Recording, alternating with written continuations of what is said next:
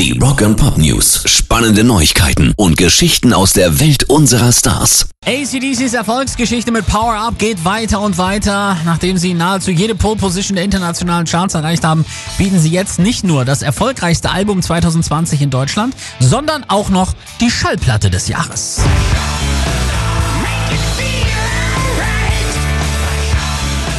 Denn auch bei den Vinylcharts, die heute rausgekommen sind, liegen Angus und Co. dick vorne. Es folgen die Ärzte mit Hell und Springsteen mit Letter to You. Sowieso sind die Vinylcharts fest in Rockerhand. Die Purple holen Rang 4, Metallica sind auf 6 und Bob Dylan auf Platz 8.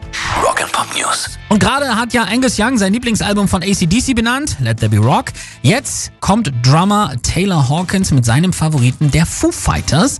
Es ist eine Nummer aus den Anfangszeiten, als er mit 25 Jahren zur Band kam, nämlich Aurora.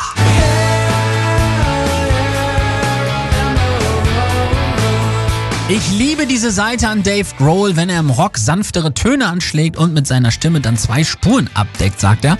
Und als er dann den ersten Drum-Track beisteuerte, sei er selbst sehr stolz auf sich gewesen. Zu Recht, möchte man sagen. Pairs Rock and Pop News.